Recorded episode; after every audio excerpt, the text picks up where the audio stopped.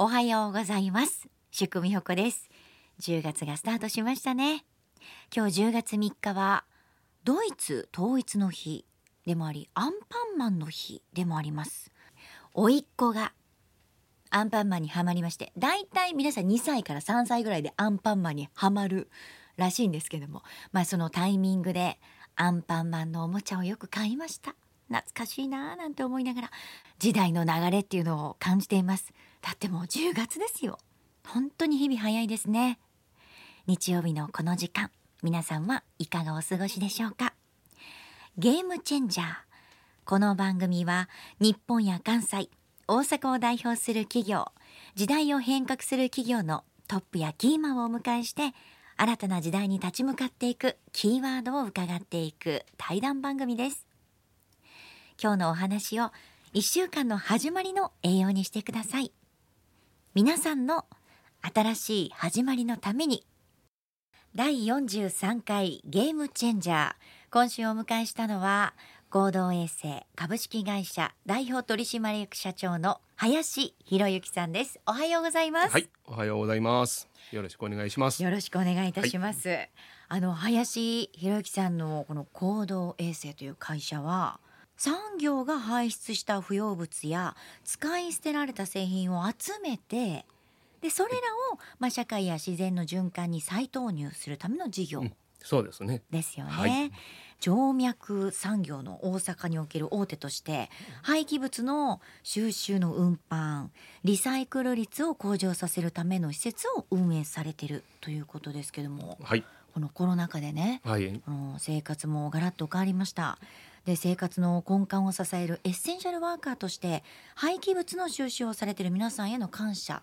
でいろんな思いっていうのが高まったと思うんですね。うん、ただそのゴミからやっぱり感染してしまったりとかはい、ニュースでもね話題になりましたけれども、現場で働く方にとっては本当にご苦労が多かった。あー、ね、コロナになって本当、ね。ゴミって何が入ってるか分からへんので。特にマスクとかうね、ん、で積み込みの途中でこう、うん。袋が破裂したり、まあその辺でもうまあマスクも見えるわけやないですかゴミの中にね。ねなかなかリスキーなうん仕事で現場の子には本当感謝してます、うん。そうですよね、うん。よりその気持ちがやっぱり高まったっていう、はい。そういう12年だったなってね感じですか、ゴミ袋にこう感謝のねお手紙書いていただいたりね会社にこう、うん、お便りくれたりね、ううんんいつもご苦労様です。もうその時はちょっとジーンときますよね。ゴミの上にわざわざそううそう、うんうん、子供さんとかもねあ。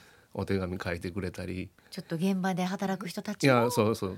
いやありがたい。本当に嬉しいですよ、そんな時はね。ね、はそしてその現場の声からこの1年から1年半家庭ゴミの量っていうのはやっぱり増えてますか？うん、家庭ゴミはねやっぱり1割2割増えましたおうち時間がねやっぱり多くなったんで、まあ、僕もねどっかで飯食って飲んでた毎日やったけど、はい。毎日家帰るもんね今は。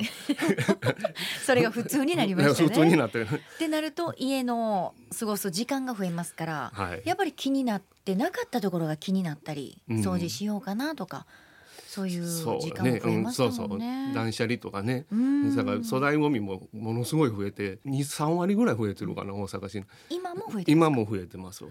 一方でその企業であったり、お店から出るゴミの量っていうのはどうなりました、お店がもう極端に減っても空いてへんからね。そうですよね。極端に減ってしもて南のゴミ量はもう今、コロナ前の半分ですわ。今も今も半分。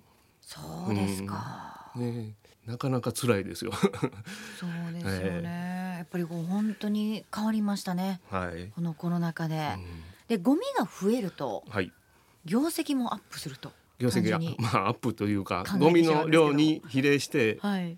まあ料金も発生するわけですから、うんうん。まあ増えるとそれなりにうん。増えますし、今はもう半分そうですよね。になってるんで、うん。売り上げも半分。なあまあしんどいですね今。はいでまあ今一度この合同衛星の業務についてちょっとここでは詳しく教えていただきたいんですけれども。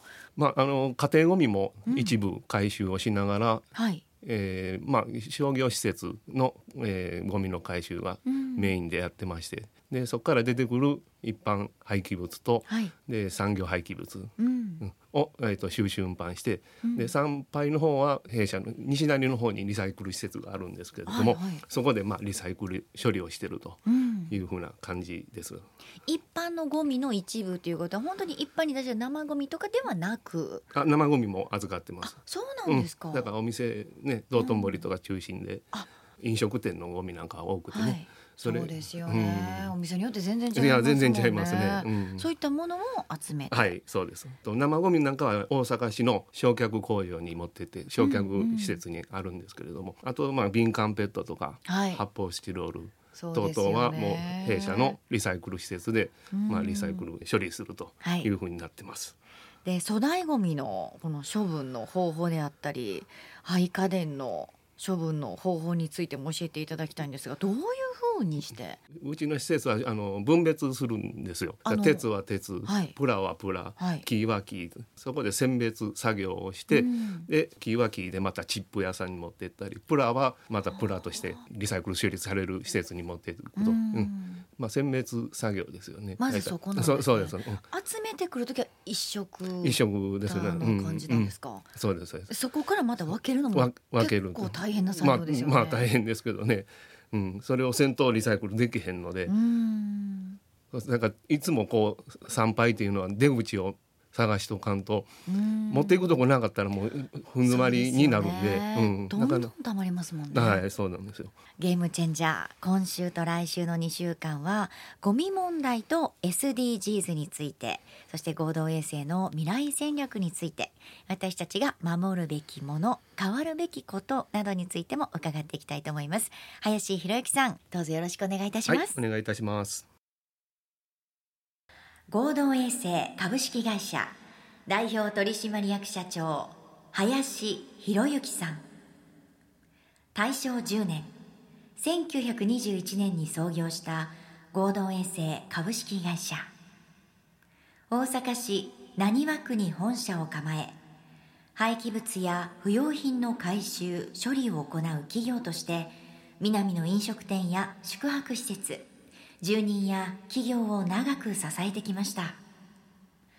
林博之さんは1970年大阪市のご出身。2005年に社長に就任されました。時代の流れとユーザーのニーズに対応し循環型社会のパイオニアとしてエコーを担うゴミ処理業界のゲームチェンジャー林博之さんが本日のゲストです。今年合同衛星株式会社は100周年先ほどの名刺交換もさせていただいた時に100周年のロゴマークがはい入ってますけれども、はいすごいですね100周年っておめでとうございます、はい、ありがとうございます。大正10年1921年に創業され本当に歴史ある企業ですけども林さんは、えー平成17年2005年に5代目の社長として就任されはい、ましたよね。そうですね。はい。もうずーっと生まれた時からね、はい続いてる。会社はい。ですよねう。んもともとそのこの業界で働いていらっしゃったんですか？林さんは。そうですね。現場から行きたかったんで。それまは林さんの意思で？あ、そうそう、そこはへねー、やっぱり現場を踏んどかんと。うん。やっぱり何も分かれへんかなということででも楽しかったですね。えーそのいきなりね取締はい役とかになるのではなく,、うんなくね現場についてやっぱり何が一番良かったですか？まあそうやね。その夜中のね回収南なんかは夜中にねね。うん、回収するんで。大体何時ぐらいにお店閉まってから、だいたいえっ、と2時半ぐらいから作業に入ってで終わるのが9時とか、朝のねもう真逆の。真逆の生活をずっとうん、をしてました。してたんですね。は南なんかはもう酔っ払いも多くてね。そうね。ね。仕事以外のく苦労がねなかなか、うん。うん、こちらは仕事として作業していても、うん。絡まれることもあったり。絡まれ やっぱ南なんですね。南はね。う、ん。うん。でここではあの一般的なゴミ問題についても伺っていきたいと思いますが例えばこの世界的なプラスチックゴミ対策としてまず私たちが身近にいろいろ感じてやっていったのがこのレジ袋の有料化ですよね。はい、いきなりレジ袋有料化になってうん、エコバッグも持ち始め、ね。今ではもう定着しましたけれども、今後どうですか？その容器など脱プラスチック化うん。予想されていますが、はい。この効果について林さんどのようにお考えですか？効果はねうん。僕個人的にはもうレジ袋みたいな知れてる話で、うん。そんなに効果はないんかなというふうには思ってるんやけども、うん。まあできることから脱プラをしていかなあかんなというふうには思ってて、まあその一つとしてレジ袋の有料化はまあええことかなというふうには感じてますけど、まあそれでも海洋汚染のそのなかなか減らへんですよ。やっぱりうん。そんな1年や2年では、エコバッグもプラでできてるからね、そうなんですよ。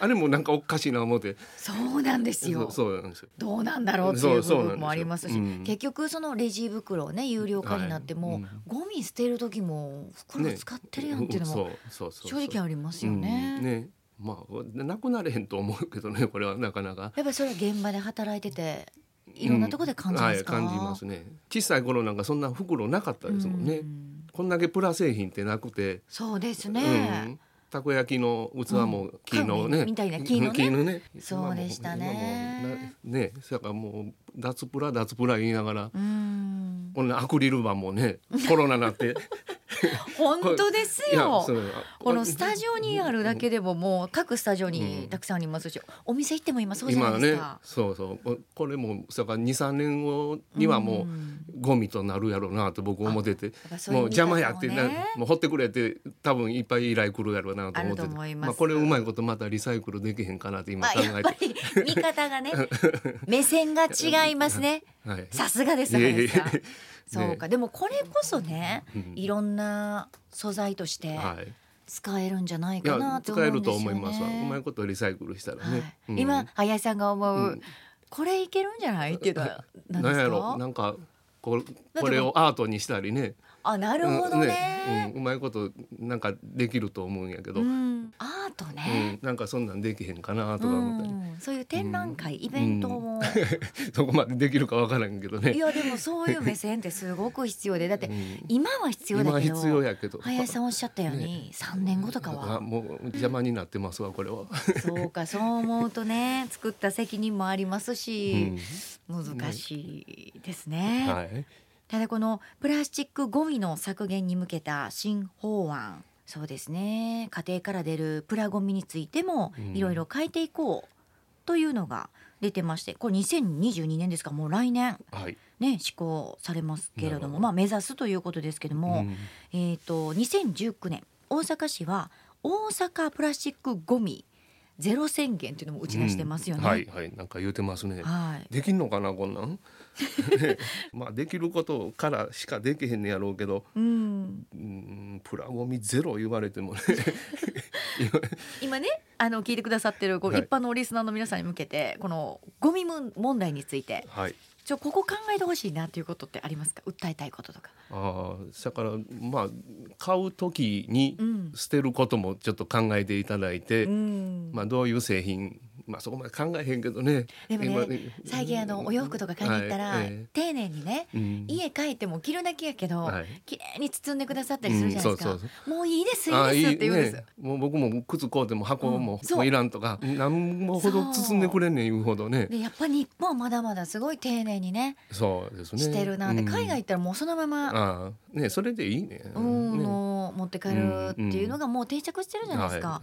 で多分やりだしたらねうん、皆さんやると思うんですよ。い。やいややると思いますよ、ね。うん。自分で使うもんなんか別によろしい。その包んでくれんでもね。そうなんです。まあ贈り物とかそんな別として、うん。家でね毎日使用するもんなんかも,、うん。もうガサッとこう掘り込むだけでええと思うけどな.就任から17年はい。経ちましたけども、はい。林さん。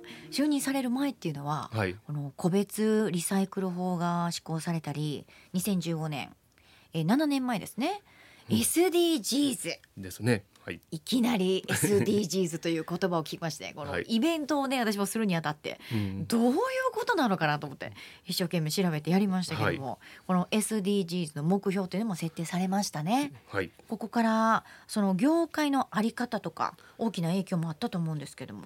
その際に林さんが考えたことっていうのは何かありますか？SDGs ねなかなか難しいですよね,、ね。テーマが大きすぎて、うんまあ、国連の17の目標を挙げてあるんだけど、まあ、17全部できるわけでもなしそうですね。うん、で我々の事業廃棄物業界というのはもう SDGs に、まあ、直面している業種なんで,、うん。でいろいろ、まあ、SDGs 協会とかそういう協会もありましてね。はいそんなところで話しているとあえて今から何かをするのではなく、うん。まあ、今やってるリサイクル事業が SDGs に携わってるということなんで、うん。まあ、それを、えー、と世間に知っていただくっていうね活動をするのがそういうことであの今やってるっていううん。ところですね。そうですよね。で11番目の目標 SDGs 住み続けられるまちづくりの中ではあの都市に住む一人一人がですね環境に与える影響を減らすということが挙げられてますけども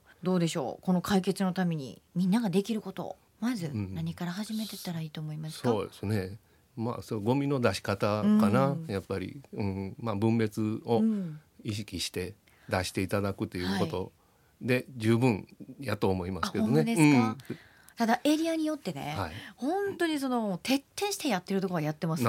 ですね。ち市町村によってね全然分別法違うんですよ。方法が違うんで。ペットボトルのこの上についてるはい。紙を取る、取らないでも、そうね。ここはキャップも全部外してっていう、ううんちマンションなので、はい。はいそのもともとこのカゴに入れてくださいっていうのがあるので助かってますけど、はい。これはやっぱりこの一人暮らしの方がやったり、うん今までやったことのないお父さん方がはい。急にやったりするわけじゃないですか、これって結構ハードル上がったりも、まあ、正直しますよね。そうそうですよね、ううん。んやっぱりこのペットボトルのキャップとうん。ラベルとうん。剥がしたやつを出していただくのが一番ベスト。ベストです。まあ透明になるほどこうリサイクルはしやすいんですよね。うん。結局、うん。そこをしてなかったら誰かがそうなんですよ。せな、うん、でそういうそういうことです。もんね、うん。うん。そうか。じゃあまあそこからですねまずね。Change. Ch- Change.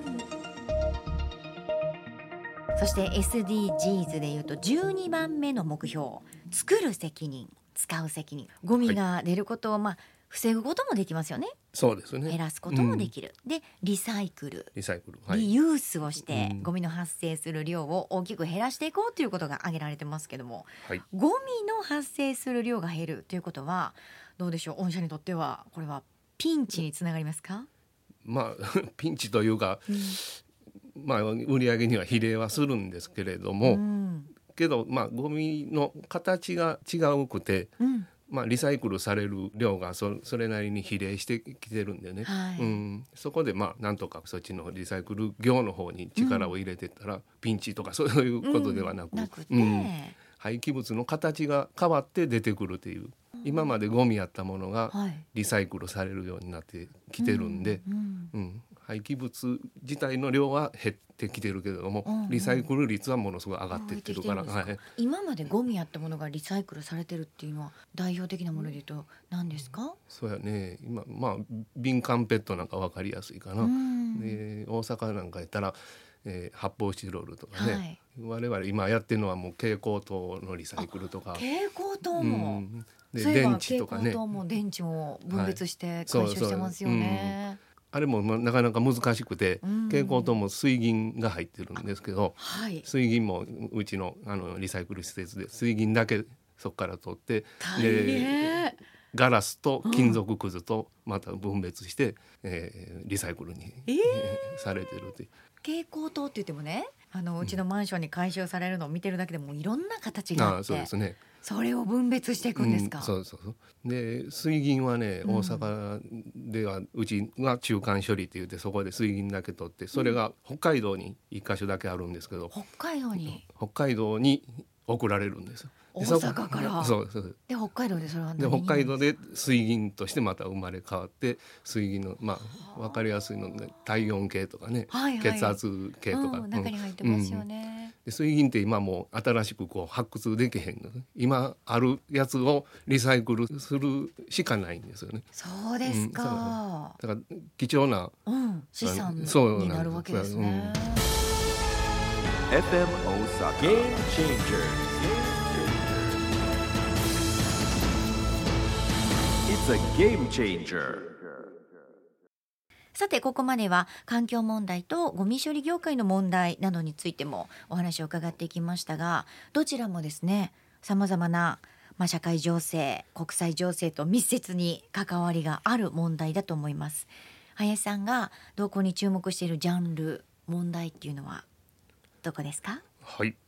そうやね。今はやっぱりコロナですよね。これが落ち着かんとなんかもうどないもできへんっていうもう予定も立てへんしまあ今年はもう忘年会でもね、できるんちゃうかな思ったけどなんかでできならそうやしねまだまだ続きそうな感じもしますね。えですよね、うん。まあしんどいわそうやけど。うん。心の声が今漏れましたね林さん。やっぱり大変ですかこの一二年は。いや大変ですよね、でもまあこれね乗り越えたらね、もう絶そ対大丈夫やっていうなんか自信みたいなもんで、ねさすが勝手に勝手に思ってますけどね。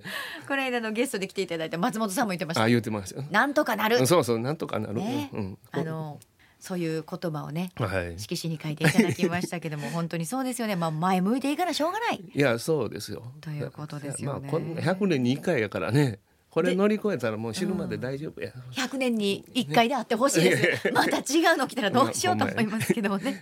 さて、えーここからはですね少年時代のお話も聞いていきたいんですが昔ね、あの幼い頃でもいいですし関心を持っていたことっていうのは林さんは何かありました？ね。もうえっ、とまあ高校の時、うん。サッカーやっとったんであそうサですッカかー少年でしたねその頃は。もうサッカーしかしてなかった。そうもう女の子にも目触れず、あれ？サッカー一本で。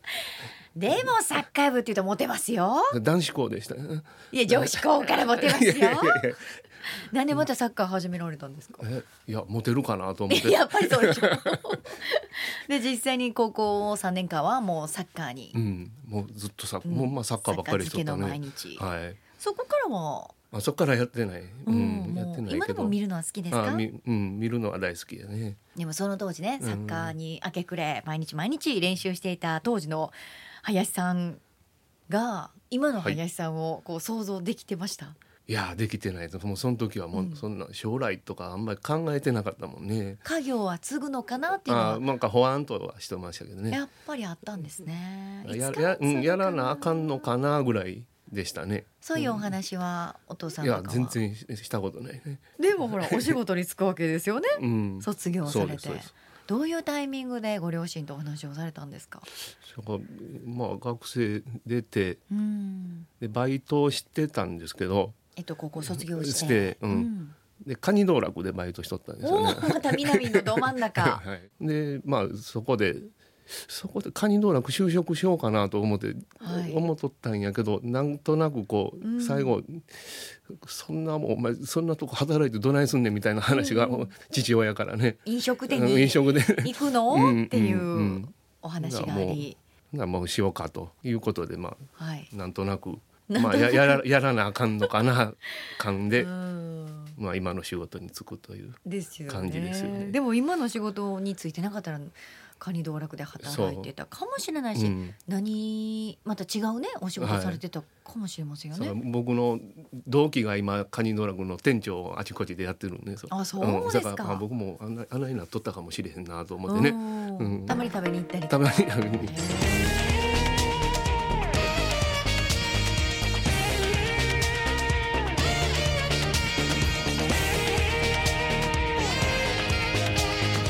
Never seen before. FM Osaka. Game Changers. ーでも人生どこでどうなるか本当に分かりませんよね。いや分かれへんね本当あの社会人になってからはいそのお父様のね家業を継いでから最大のピンチっていうのは迎えられましたか？はいだから産業廃棄物のね、うんそのリサイクル施設なんですけど、はいまあまあ、そこで施設を立ち上げの時にその周りの住民さんにうん。大反対を食らいましてね、うん、やっぱりなかなか受け入れてもらいにくい業種であるなというのは、もうそこがもうしんどかったですわ。その3年間かかったです。その、うん、で全部あの立ち上げまでは4年かかって。はい。それまで住民さんとずっとは何回も説明会をして。うん。その西成の施設があるんですけど、その周りにね、反対の看板をあちこちに建てられ、うんそれ住んでる方たちからしたらね。そうなんですよね。そういう声もリアルにありますよね。まあ大沖死んでるやないかとか、ううんん。臭いとかまあそんなね、燃やせへんから大沖死も出ませんっていう説明はしてるんやけど、でも分かんないですもんね。うん、いやわかる、うんそれね家の近所にねうん。そういう施設が来たらまあ嫌なのはうん。わかるし、まあ林お前そ自分の仕事は必要なのはわかると、うんせやけどここに来るなと。そうですよね。でもそれはまあ気やっぱり持ちはそうですわね。あのー何回も何回も説得し、そうです。ううんん。4年かかり、4年かかりましたね。最後は皆さんなんで OK してくださったんですか？まあしゃあないなっていう感じでしたけどね。やっぱり林さんの人柄もあったんじゃないですか？まあね何回も頭も下げに行ったし、うんコミュニケーションも取りに行ったし、うんね。それこそノミニケーションもあったんじゃないですか？いやいやそ そこまではなかったですけどね。でも人間やっぱり説得し、ちゃんと話をしたら、うん。住民の方も分かってくださるうん今はもう良好にね、うん、応援もしてくださってるし、そうですか。ありがたい本当ありがたいですよ今。ね。え、あの感謝状みたいなのもいただいた。あそうそう。毎日ねそうか施設の周辺を、えー、と清掃活動してるんですけど、わあ素晴らしい。うん、それでね感謝状みたいなのもいただいたりして、うん。で、うん。住人の方の顔と名前も覚えたりもしますしね。あそうですね。ううん。ん、街を守ってるじゃないですか。いやいやいやまあまあね、うん。まあなんせこうこうそういう施設やから、うん。えー周りは綺麗にねうん、しときたいなという、まあ、気持ちはだんだん伝わっていくもんやと思ってます、そうです。ねみんな見てますしね、うん。住人の方っていうのは、ねはい。はい。林さんの姿もうん。その働いてらっしゃる会社の方のはい。姿っていうのも見てると思うので、はい。それはもうずーっと続けてはい。いただきたいなとそうですね。思います。はい。FM Osaka Game Changer「